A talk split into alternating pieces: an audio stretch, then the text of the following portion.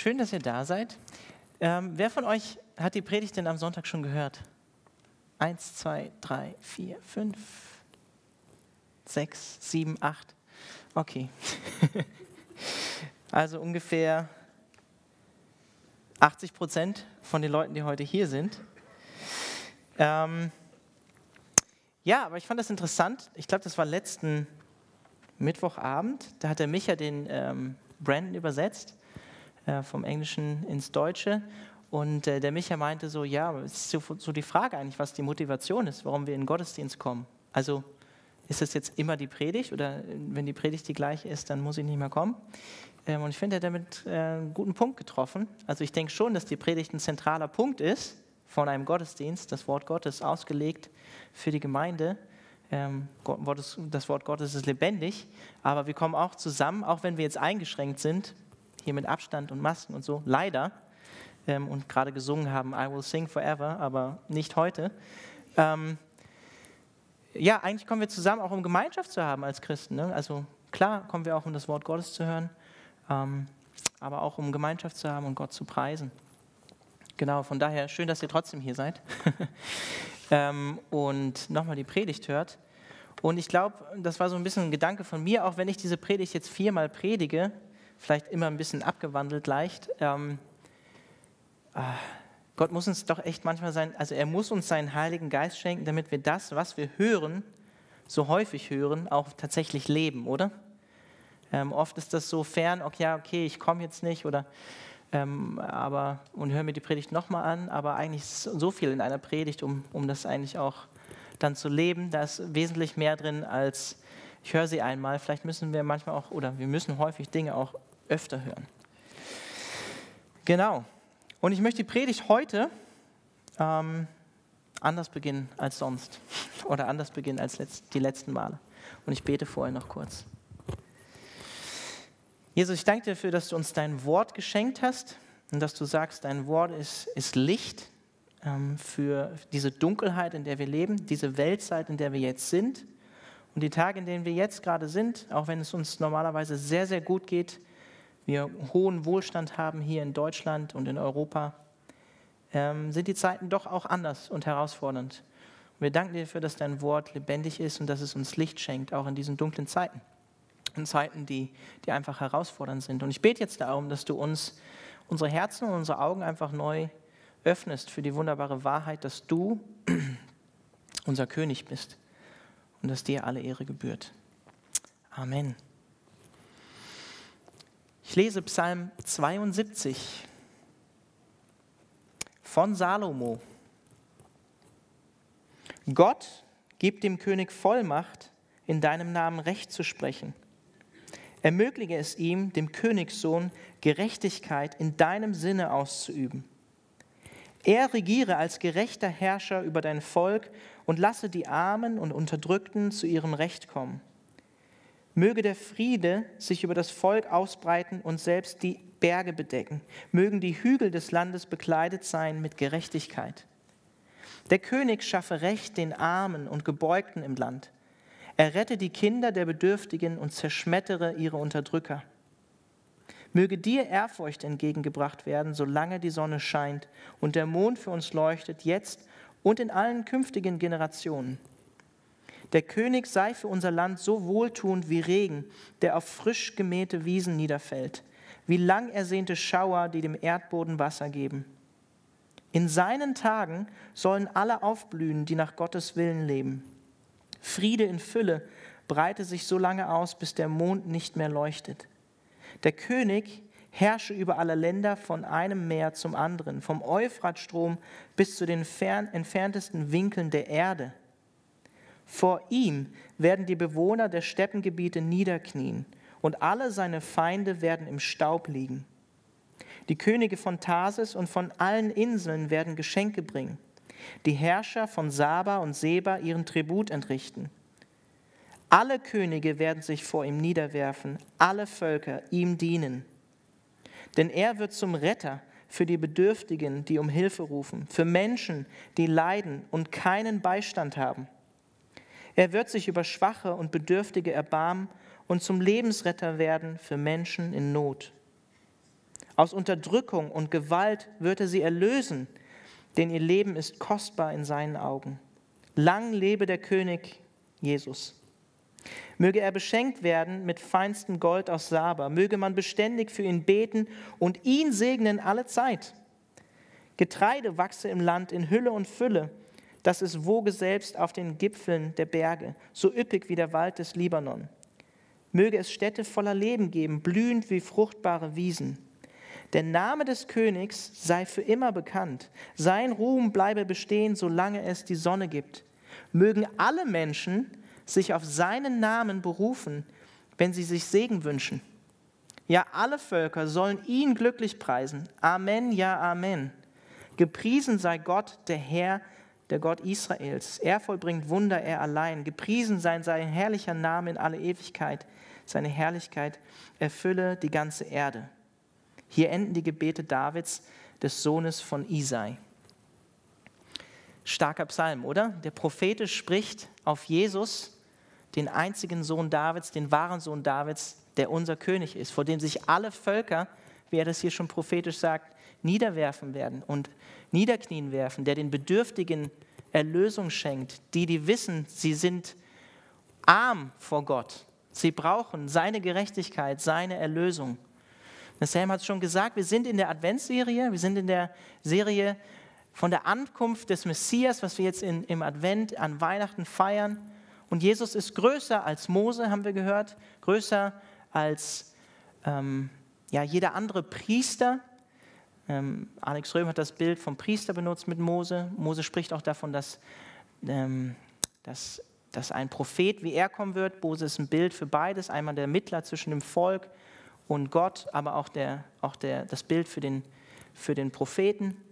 Und dann hatten wir den Prophet Jona am letzten Mittwoch, worüber Brandon gepredigt hat ähm, wo Jesus auch größer ist als er. Und heute haben wir Salomo, den König.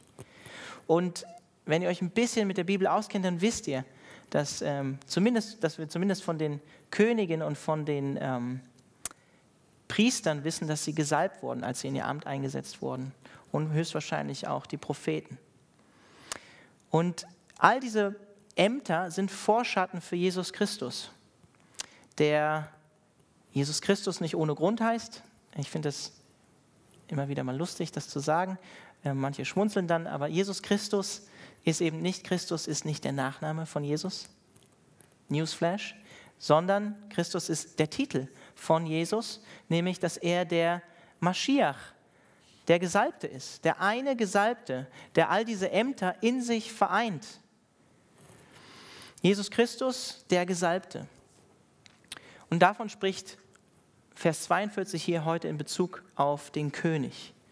Der Kontext von der Stelle war, dass die Pharisäer und die Schriftgelehrten schon den Entschluss gefasst hatten, Jesus umzubringen und ihn zu töten, ihn zu ermorden und dennoch scheinheilig vor ihn treten und ein Wunderzeichen von ihm fordern, obwohl sie schon so viel gesehen hatten, was Jesus alles getan hatte. Sie kamen nicht mit einem ehrlichen Herzen zu Jesus. Und Jesus sagt, ich werde jetzt hier nicht äh, für euch ein Wunder tun, sondern ich, ich weise euch hin auf das Wunder, was schon damals geschehen ist beim Propheten Jona, der drei Tage in einem Fisch war, wo Brandon so gedeutet hat, dass er auch tot war in diesem Fisch. Und dieses Gebet, was wir in Jona überliefert haben, dass er das aus dem Totenreich spricht. Und der am dritten Tag von dem Wal wieder ausgespuckt wurde. So wie Jesus am dritten Tag von den Toten auferstanden ist. Und Jesus sagt hier, liebe Pharisäer, auch wenn ihr mich nicht sehen wollt, ich bin dennoch eigentlich das Zeichen. Ich bin das Zeichen. Mein Tod und meine Auferstehung sind das Zeichen für euch. Und dann sagt Jesus, die Assyrer, und die Assyrer waren nicht zimperlich, die waren schon ein sehr brutales Volk, die sind umgekehrt auf die Predigt hin von dem Propheten Jona, der so unvollkommen war. Und er hat noch nicht mal gesagt, sollt, sie sollen umkehren, sondern er hat einfach nur gepredigt, diese Stadt wird zerstört werden. Und die Assyrer sind dennoch umgekehrt. Und Jesus sagt, ähm, deshalb werden die Assyrer eines Tages im Gericht gegen die Generation auftreten, die mich als Messias verworfen hat und sie schuldig sprechen. Und dann lesen wir genau das, was wir hier in Vers 42 lesen in Matthäus 12. Ich lese den Vers nochmal vor. Ah, ich bin bei Markus. Matthäus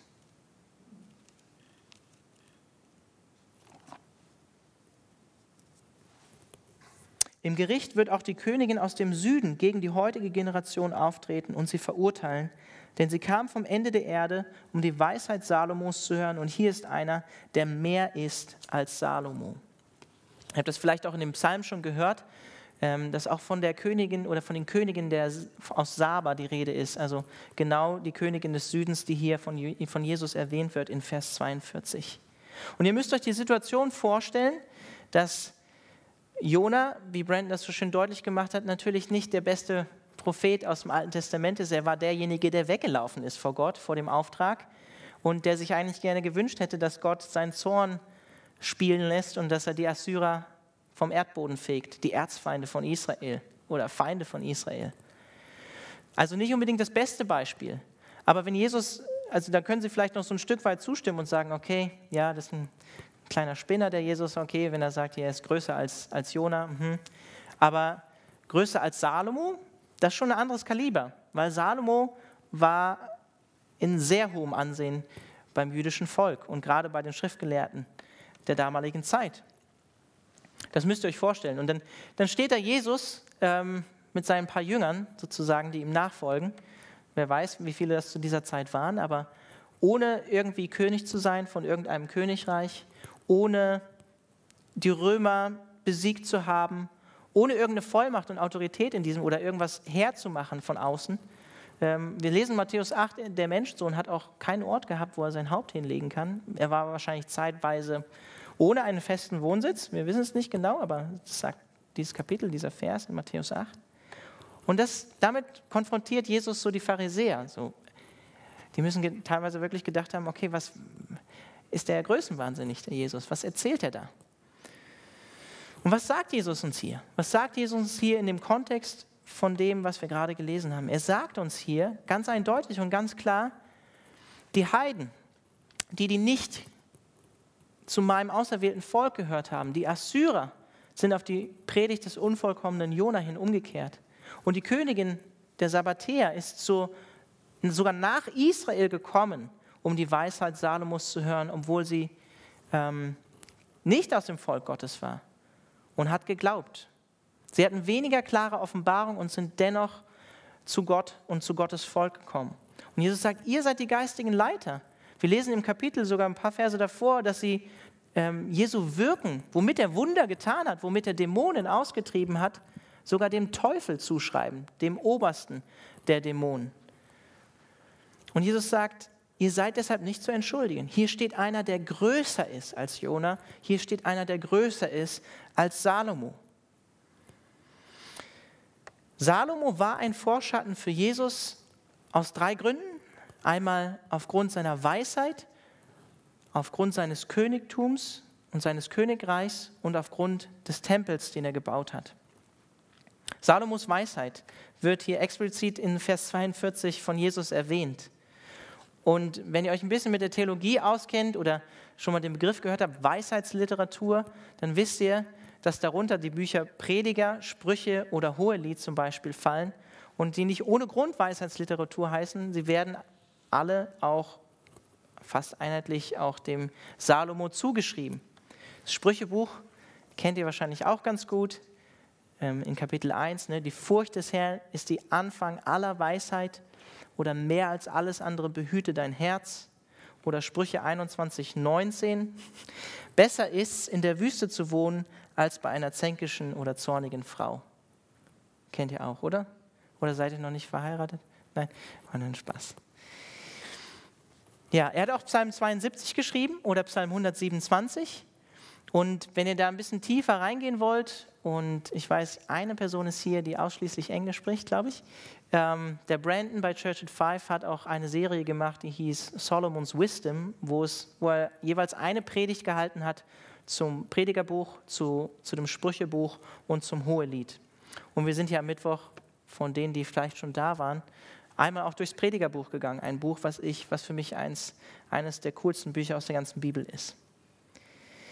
Über Salomos Weisheit heißt es in 1. Könige 5, Vers 9 bis 14, und Gott gab Salomo Weisheit und sehr viel Verstand und Weite des Herzens, wie der Sand, der am Meer, Meeresufer liegt. Und die Weisheit Salomos war größer als die Weisheit aller Söhne des Ostens und alle Weisheit der Ägypter. Ja, er war weiser als alle Menschen. Und dann Vers 14. Und sie kamen aus allen Völkern, um Salomos Weisheit zu hören, von allen Königen auf Erden, die von seiner Weisheit gehört hatten. Zu Beginn von, von der Regentschaft vom König Salomo begegnet ihm Gott. Ähm, ich glaube, ich meine mich richtig zu erinnern, dass es im Traum ist und stellt ihm diese, diese Frage, was er ihm geben soll, was er ihm schenken soll.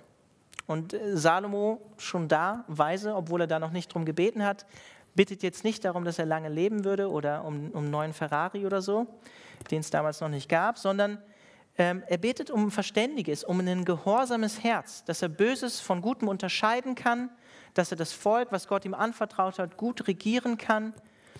Ähm, und ja, und Gott erfüllt ihm diese Bitte. Gott schenkt ihm diese Weisheit, um die er ihn gebeten hat.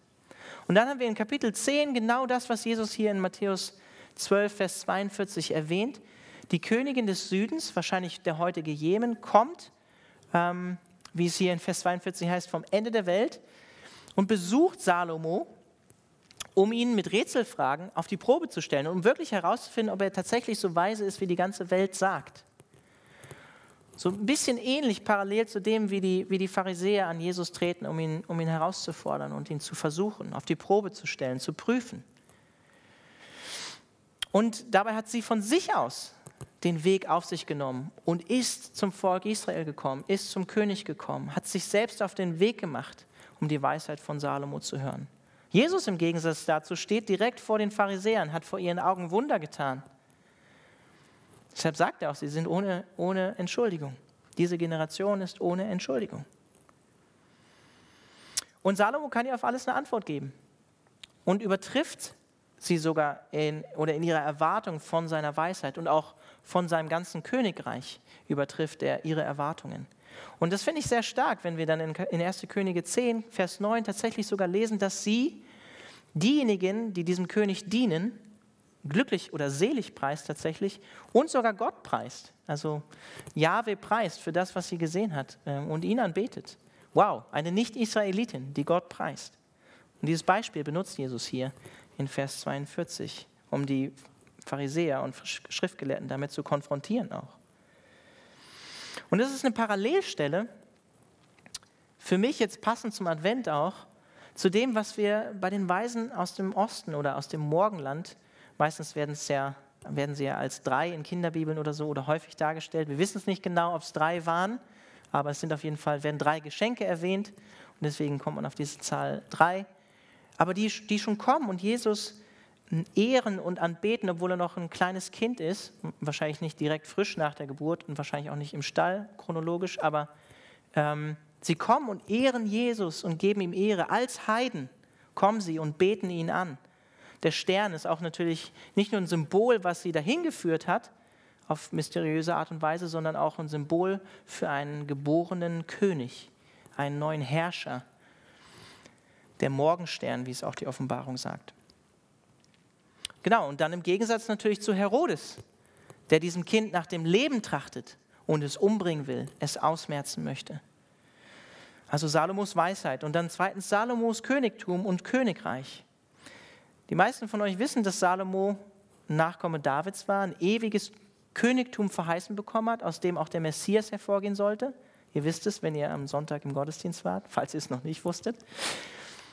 Und Salomo war am Anfang gut unterwegs. Ähm, als er noch ja, frisch auf dieser Welt war, hat der Prophet Nathan schon ihm den Beinamen gegeben, Liebling Jahwes, Jedidiah. Und wir lesen am Anfang von seiner Regentschaft und seinem ja, seiner Verantwortung, die er übernommen hat im Volk Gottes, dass er den Herrn liebte und dass der Herr ihn liebte. Und die Namenswurzel von Salomo, Shalom, Namen in der Bibel haben häufig auch Bedeutung oder irgendeinen Bezug zum Leben von den Personen. Die hat er nicht umsonst, denn er ist der einzige König, wo das Reich äh, so eine glorreiche Zeit erlebt hat und vereint war als Nord- und Südreich und eine Zeit erlebt hat des, des Segens, des Friedens, ähm, des Überflusses und des Reichtums. Und wenn wir 1. Könige 1 bis 11 aufmerksam lesen, dann sehen wir, ähm, das hat mich persönlich nochmal so fasziniert, weil mir das nicht mehr so bewusst war, weil ich lange nicht mehr Könige gelesen hatte, dass, dass sich tatsächlich Verheißungen an Abraham, an Mose, an das Volk Israel, Landverheißungen auch schon in seiner Zeit erfüllen. Denn er hat geherrscht vom einen Ende des Stromes bis zum anderen Ende und bis nach Ägypten. Ich lese 1. Könige 5, 4 bis 5. Denn er, Salomo, herrschte im ganzen Land diesseits des Euphratstromes von Tipsach bis nach Gaza über alle Könige diesseits des Stromes und er hatte Frieden auf allen Seiten ringsum. Und Juda und Israel wohnten sicher, jeder unter seinem Weinstock und unter seinem Feigenbaum von Dan bis Beersheba, solange Salomo lebte. Und dann nach seinem Tod spaltet sich das Reich in Nord- und Südreich, Israel und Juda. Und es wird nie wieder in der Geschichte Israels vereint sein nie wieder diese glorreiche Zeit erleben, diese alte Größe, die sie eben halt nur unter Salomo hatte. Deswegen Salomo als Bild, außergewöhnliche Zeit für einen besonderen König, für ein besonderes äh, Königreich, eine einzigartige Zeit. Und dann drittens der Tempel, ähm, den Salomo als allererster gebaut hat und in dem Gottes Herrlichkeit eingezogen ist. Und Sam wird nächsten Mittwoch am 23.12., wenn er in den Gottesdienst kommt, ähm, ja, etwas zum Tempel sagen, deswegen nehme ich hier nichts vorweg. Also Salomo steht tatsächlich für, für, den, für den messianischen König, unter dem das Volk Gottes Frieden und Heil erlebt, auf eine, also auf eine Art und Weise, wie sie es sonst nicht erleben würden. Und durch, durch diesen König bringt Gott sogar die Nationen. Die Nationen kommen sogar und beten, beten Jahwe an, wie jetzt hier in Vers 42 die Königin aus dem Süden. So wie es auch Jesus tut durch sein Werk am Kreuz und seine Erlösung, die er vollbracht hat. Er zieht alle Nationen zu sich. Es gibt keinen Unterschied mehr zwischen ähm, Israel und den Heiden. Wir haben alle einen Weg durch Jesus Christus zu Gott zurück. Aber dann gibt es noch Kapitel 11 im 1. Königebuch, wo aus dem so schönen Satz in Kapitel 3, Salomo liebte den Herrn, wird, Salomo liebte viele Frauen, viele fremde Frauen. Und dann kommt eine lange Aufzählung in Kapitel 11, welche Frauen er liebte. An diesen hing Salomo mit Liebe, heißt es, 700 Ehefrauen und 300 Nebenfrauen, die er hatte. Und diese Frauen verleiteten sein Herz zum Götzendienst, heißt es. Ja, Salomo war ein Vorschatten für Jesus, war ein Vorschatten für diese glorreiche Zeit, die unter Jesus kommen würde, unter seinem Königtum. Aber Salomo hat auch versagt. Und zwar in allen Punkten, die 5. Mose 17 äh, prophetisch schon vor Königin davor warnt, nicht in diese Dinge zu fallen, nämlich sich zu viele Frauen zu nehmen, zu viel Reichtum zu haben, eine zu große Armee zu haben, die Macht zu missbrauchen, stolz zu werden, sich zu erheben über die Leute, über die regiert wird. Und natürlich auch warnt das Königgesetz davor, andere Götter anzubeten als den einzig wahren Gott. Und in allen Punkten hat Salomo mehr oder weniger versagt. Und wenn wir 1. Könige 1 bis 11 lesen, merken wir an verschiedenen Punkten schon, wo sich Dinge abzeichnen im Leben von Salomo, die, die nichts Gutes verheißen. Und zu Recht muss man sich und kann man sich die Frage an diesem Punkt stellen, wie kann denn dieser Mensch, der von Gott Weisheit bekommen hat und den die Bibel, ich habe es hier in 1. Könige 5 gelesen, als einen der weisesten Menschen beschreibt, so enden, so unweise handeln am Ende seines Lebens? Und meine Antwort wäre, Salomo spielt einfach in einer anderen Liga als Jesus. Salomo, Salomo war trotz seiner gottgegebenen Weisheit, die er geschenkt bekommen hat, noch immer ein gefallener Mensch. Noch immer nicht vollkommen. Und die Geschenke, die Gott, die Gaben, die Gott uns schenkt, die können wir als gefallene Menschen sogar zum Negativen verkehren. Das, was Salomo geschrieben hat, war richtig, wenn er sagt, mehr als alles andere behüte sein Herz. Aber er war diesem, diesem Prinzip, diesem Spruch, ähm, dieser Wahrheit äh, am Ende seines Lebens nicht mehr treu. Und leider sehen wir das häufig auch immer wieder bei Leuten, die wesentlich begabter sind, zum Beispiel als ich, Menschen anzuleiten in der Gemeinde oder Menschen zu Menschen zu predigen, ihnen das Wort Gottes auszulegen, die charismatisch sind. Charismatisch vielleicht würden wir auch sagen, vielleicht begabt sind vom, vom Heiligen Geist, auch das Evangelium zu predigen, Leute zu Jesus zu bringen. Und dennoch fallen diese Leute auch immer wieder. Und je größer die Gabe ist, die Gott geschenkt hat, desto größer der Schaden, der dadurch manchmal entsteht. Weil viele Menschen enttäuscht werden und eben dazu neigen, irgendwie auch in Menschen eine Messias-Erwartung zu sehen oder Menschen auf einen Podest zu heben, was ihnen nicht gebührt. Und dieses Podest gebührt auch nicht Salomo, sondern an Jesus alleine. Leider sehen wir das auch immer wieder bei begabten Leuten in der Gemeinde Christi. Salomo war eben versucht, wie wir alle immer wieder versucht sind. Und er war besonders versucht, natürlich als König, im Bereich seiner Sexualität, im Bereich seines, der, wie nutze ich meine Macht und auch im Bereich seines Umgangs mit Geld. Salomo war nicht ohne Sünde. Jesus war der Einzige, der genauso versucht war wie wir, aber ohne Sünde blieb. Und um ehrlich zu sein, wir wissen tatsächlich leider nicht, ob Salomo nochmal umgekehrt ist. Aber wenn er tatsächlich das Predigerbuch geschrieben hat und wenn er am Ende seines Lebens auch umgekehrt ist, werden wir ihn eines Tages nochmal wiedersehen. Es ist aber nicht sicher. Wir können es nicht mit Sicherheit sagen. Und ich für mich persönlich sehe in Salomos Leben tatsächlich auch diese, diese Größe, die Gott uns gegeben hat als Menschen, als Menschheit, dass wir geschaffen sind, im Ebenbild Gottes, Gott zu reflektieren, als, ich sag mal, königliche Geschöpfe, königlich geschaffen im Ebenbild Gottes.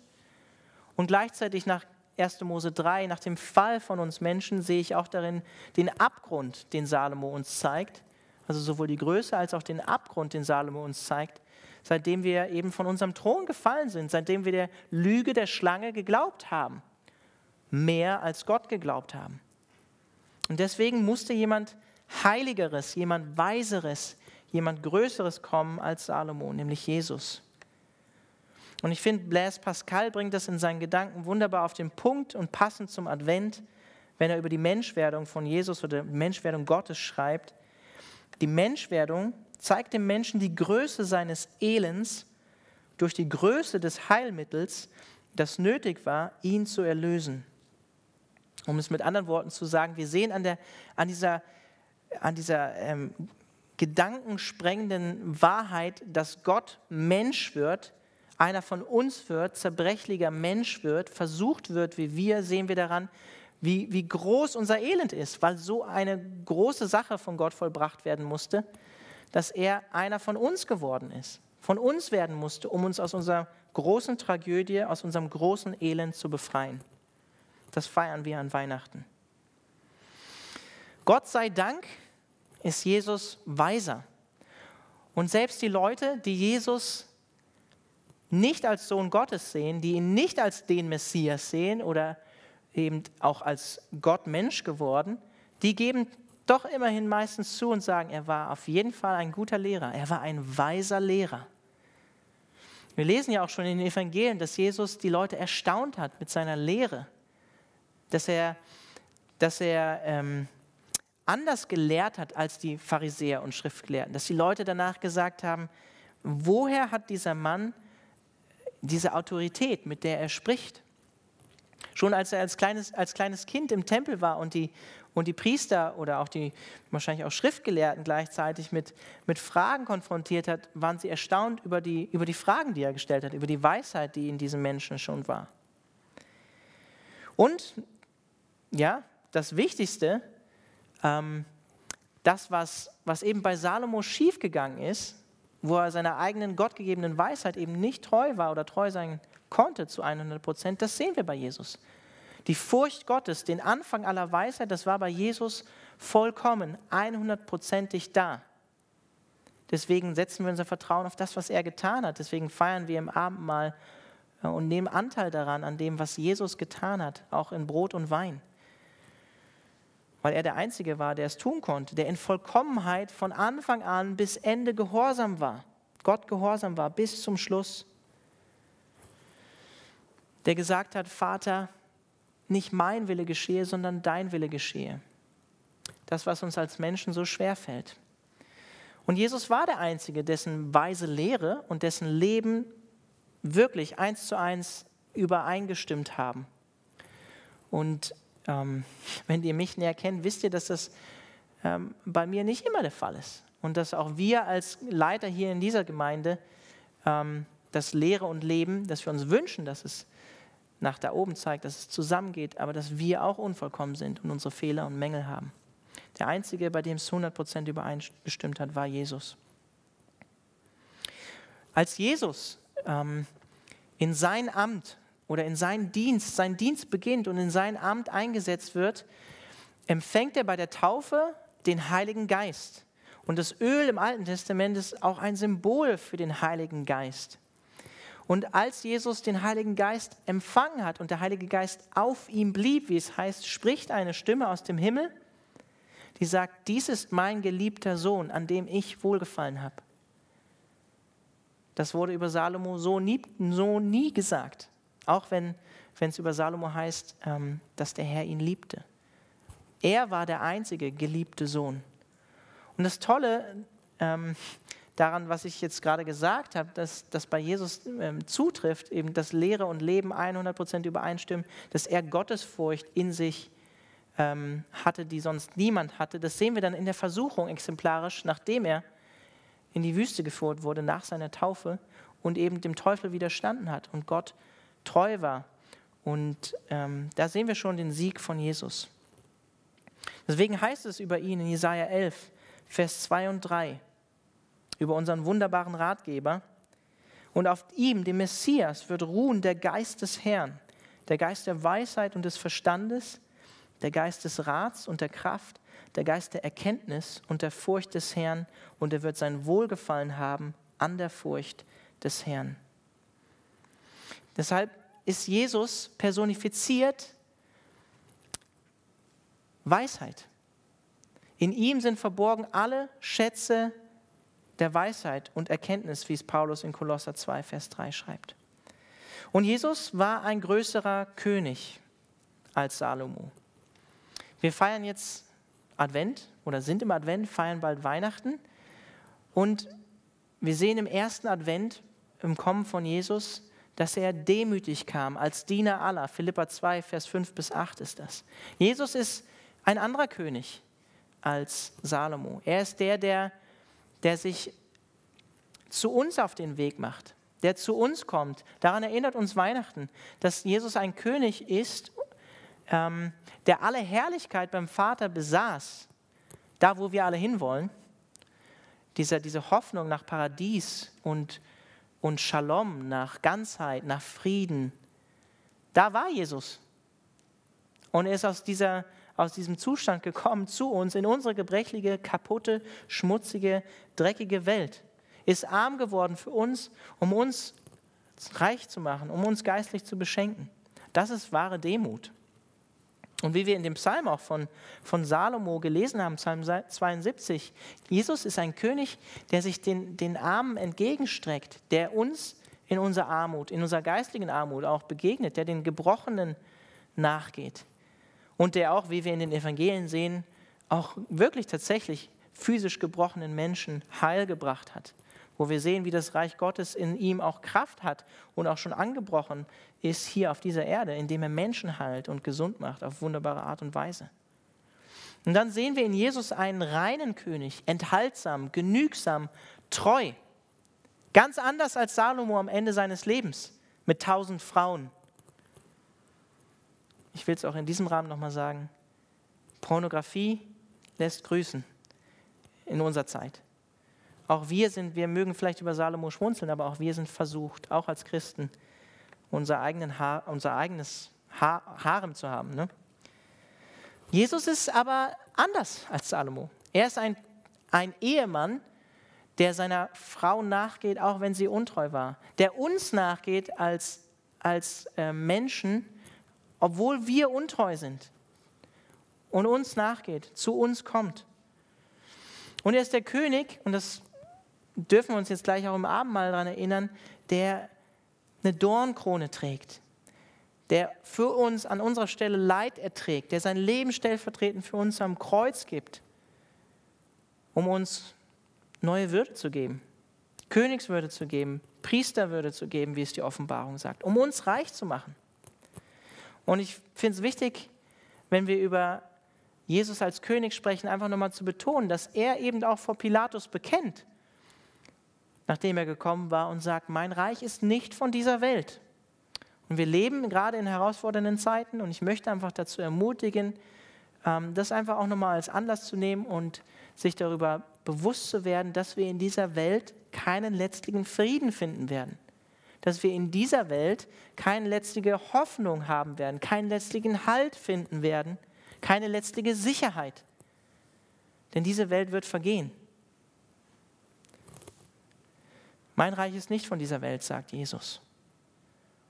Und wenn du deine Sicherheit in, in den Regierungen dieser Zeit suchst oder in vermeintlichem Wohlstand, den wir noch aktuell hier haben in Europa, mehr als in vielen Bereichen irgendwo anders auf dieser Welt, dann wirst du letztlich doch enttäuscht werden, wenn du darin deine Sicherheit, deine Hoffnung, deinen Frieden suchst. Und das Wunderbare an Jesu Königreich ist, dass es heute noch wächst, dass es keine Grenzen hat, obwohl wir es nicht sehen können, dass es zeitlich nicht begrenzt ist und es nie enden wird. Und dass wir jetzt in der Zwischenzeit leben, wo Jesus uns benutzt als sein Leib, uns einen Befehl gegeben hat als König, nämlich den Missionsbefehl, dass wir hingehen in aller Welt in seiner Autorität, die er vom Vater bekommen hat, dem alle Macht im Himmel und auf Erden gegeben ist. In dieser Autorität gehen wir und wir bitten die Menschen, lasst euch versöhnen mit Gott in seiner Autorität. Jesus steht über aller Autorität. Und wir dürfen daran partizipieren und teilhaben, alle Nationen, Sprachen und Völker einzuladen, diesem König nachzufolgen. Sein Friedensreich wird kein Ende haben und er ist der König des Friedens. Aber dann sehen wir auch den zweiten Advent, wenn wir den Teil von Philippa weiterlesen. Philippa 2, Vers 9 bis 11, wo Jesus als Herrscher aller dasteht. Ein König, der jetzt zu Rechten Gottes sitzt, hoch erhöht über alle menschliche Autorität, über alle geistige Autorität, der ewig lebt und ewig ist und ewig, ewig regieren wird. Er kommt am zweiten Advent als König der Könige und Herrscher der Herren oder Herr der Herren. Und das bedeutet, Jesus ist größer und steht über Cäsar. Jesus ist größer als alle menschliche eingesetzte Macht auf der Welt, in der ganzen Weltgeschichte, in der Vergangenheit, heute und auch in Zukunft. Römer lehrt uns, dass alle menschliche Autorität eingesetzt ist als Diener, untergeordnet, als Diener Gottes. Das heißt, der Staat soll ein Diener von Gott sein letztlich. Und ich weiß nicht, ob ihr das mitbekommen habt, ähm, mit dem Olaf Latzel, der jetzt tatsächlich als evangelischer Pfarrer wegen Volksverhetzung verurteilt wollte, wurde. Und man kann sich darüber streiten, wie glücklich er sich da in einem Eheseminar, was er in seiner eigenen Kirche gegeben hat, ausgedrückt hat. Aber das sind schon alarmierende Zeichen, wie ich finde, dass er deswegen als Volksverhetzer verurteilt wird.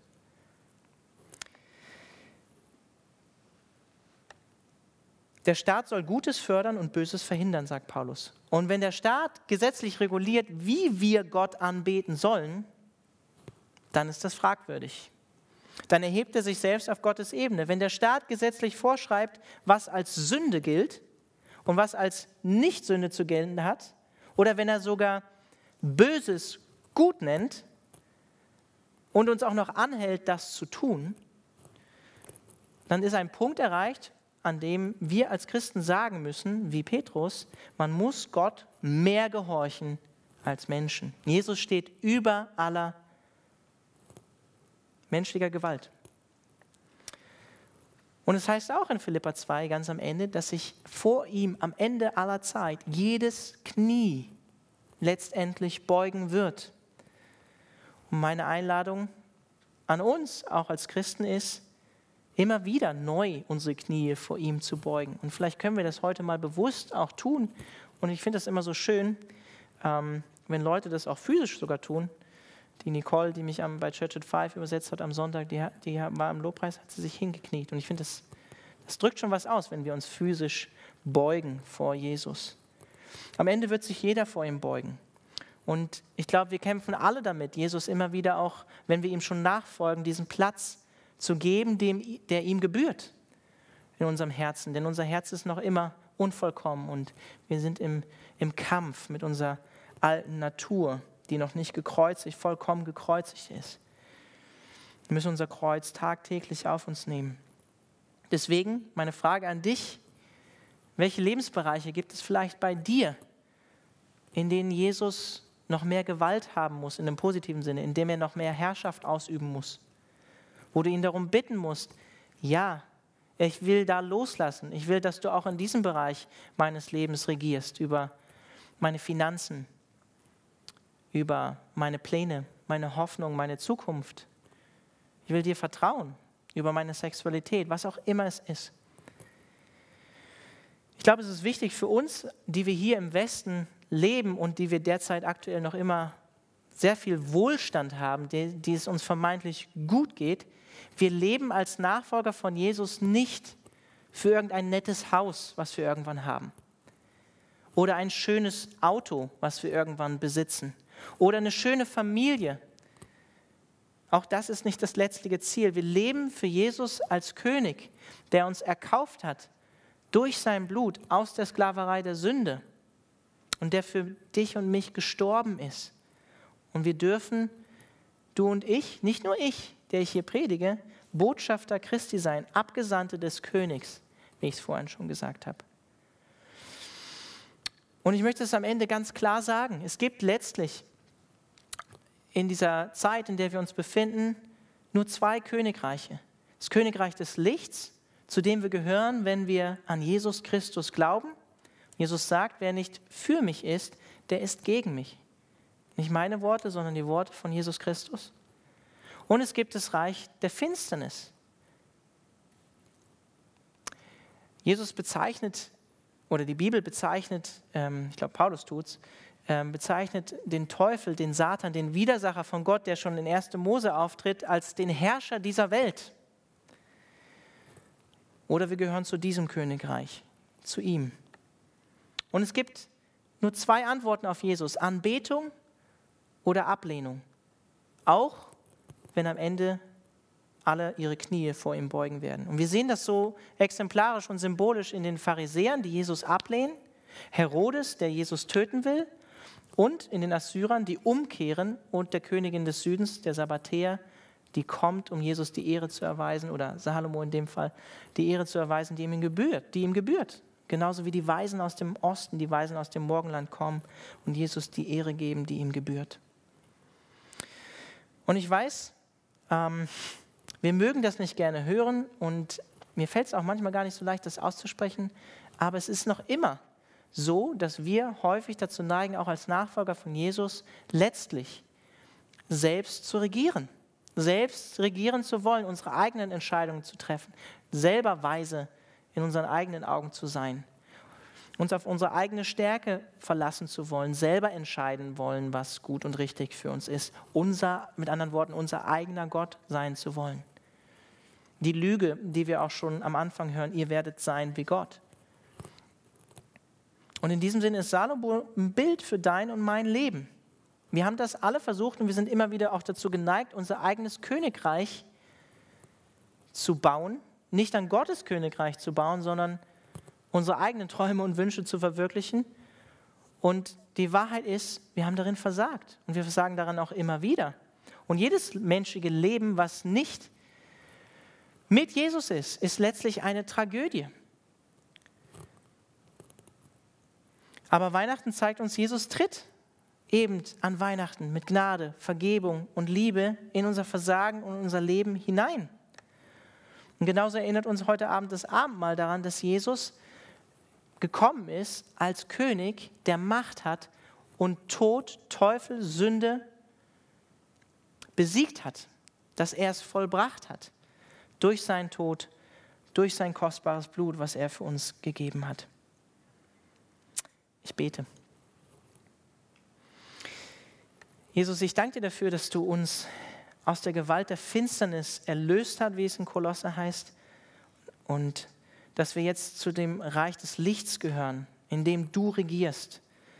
Und Jesus, wir wollen mit allem, ja, allem, was wir haben, ins Licht treten vor dir und dich, dir alles geben, was wir haben. Wir wollen sein wie die, wie die Königin des Südens und dich, dich ehren mit allem, was wir, was wir haben, was wir besitzen und sagen, wir wissen, alles, was wir besitzen, kommt letztlich aus deinen Händen und es ist dein.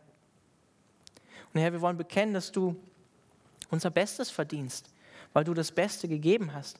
Du hast dein Leben gegeben für uns und du hast uns erkauft. Wir, wir gehören nicht mehr uns selbst, wie es die Bibel sagt.